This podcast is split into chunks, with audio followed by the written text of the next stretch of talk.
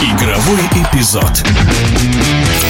После восьми сезонов Джонни Гадро в Калгари этого нападающего подписал Коламбус. Команда эта амбициозная и надеется на умение забивать американского игрока, который в Калгари несколько сезонов был лучшим бомбардиром. О переходе Гадро в Коламбус известный хоккейный агент-эксперт Алексей Дементьев. А Для того, чтобы понять переход Джонни Гудро из Калгари, финалиста конференции, в Коламбус, здесь, наверное, нужно знать больше информации именно изнутри.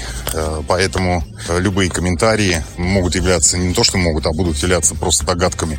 Э, У меня такой информации нет, э, что именно там произошло. А по факту, э, наверное, это самое большое удивление этого межсезонья, именно переход этого игрока в Коламбус. Э, Коламбус это такая команда, которая имеет определенную перспективу, очень серьезную, и каждый год на бумаге выглядит очень хорошо.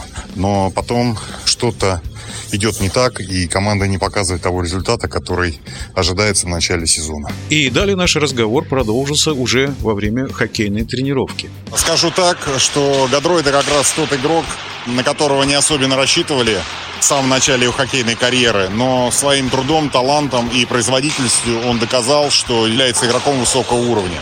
Как он будет использоваться тренером команды, это, конечно, в определенной степени вопрос, но уместить всех э, лучших игроков на той позиции, на которой они будут приносить максимальный результат для команды, это является определенным талантом именно самого тренера. О переходе Джона Гадро из Калгари в Коламбус известный хоккейный агент, эксперт Алексей Дементьев.